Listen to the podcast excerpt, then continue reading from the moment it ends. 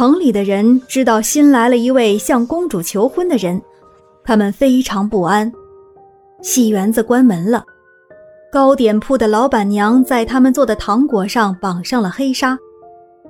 国王和牧师都跑到了教堂里，到处是悲伤的情景，因为约翰内斯的下场不可能比其他求婚者的下场更好。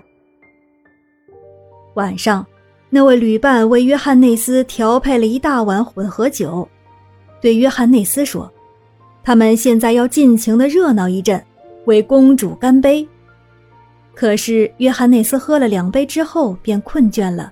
眼睛再也睁不开了，就睡着了。那位旅伴轻轻地把他从椅子上扶了起来，放到床上。等到天完全黑下来时，他把他从天鹅身上砍下来的两只翅膀取来，结实地绑在自己的双肩上，把他从跌断了腿的那位老妇人那里得到的最长的枝条插在自己的兜里。他把窗子打开，飞进了城。一直飞进宫廷，落在公主寝室的窗子下的角落里。全城十分安静。这时，时钟响了，是十二点差一刻。窗子打开了，公主穿着一件白色的大睡袍，展开身上的黑翅膀，飞进了城，飞进了大山。但那位旅伴把自己隐去，所以她一点也看不见。他跟在他后面飞，他们在天上飞得快极了，风把他的袍子吹起，吹向四方，就像一艘大船上的风帆。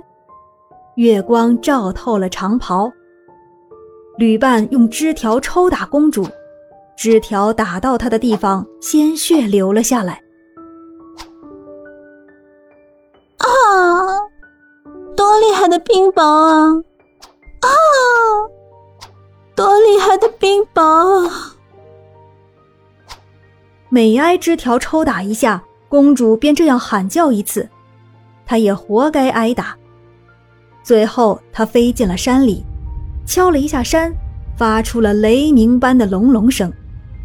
山打开了，公主走了进去，那位旅伴也跟着进到里面。因为谁也不能看见她，她隐去了自己的身形。他们穿过了一条很长的走廊，两旁的墙发出了非常奇异的光。在墙上有成千上万只发光的蜘蛛爬上爬下，发出火一样的光。然后他们走进一个用金银铸成的大厅，向日葵一般大的红花和兰花在墙上闪闪发光，但是谁也不能摘这些花朵，因为。花杆都是可怕有毒的蛇，花儿都是蛇嘴里喷出的火。天花板全是用闪光的萤火虫和扇动着天蓝色薄翅的蝙蝠缀成的，看上去奇怪极了。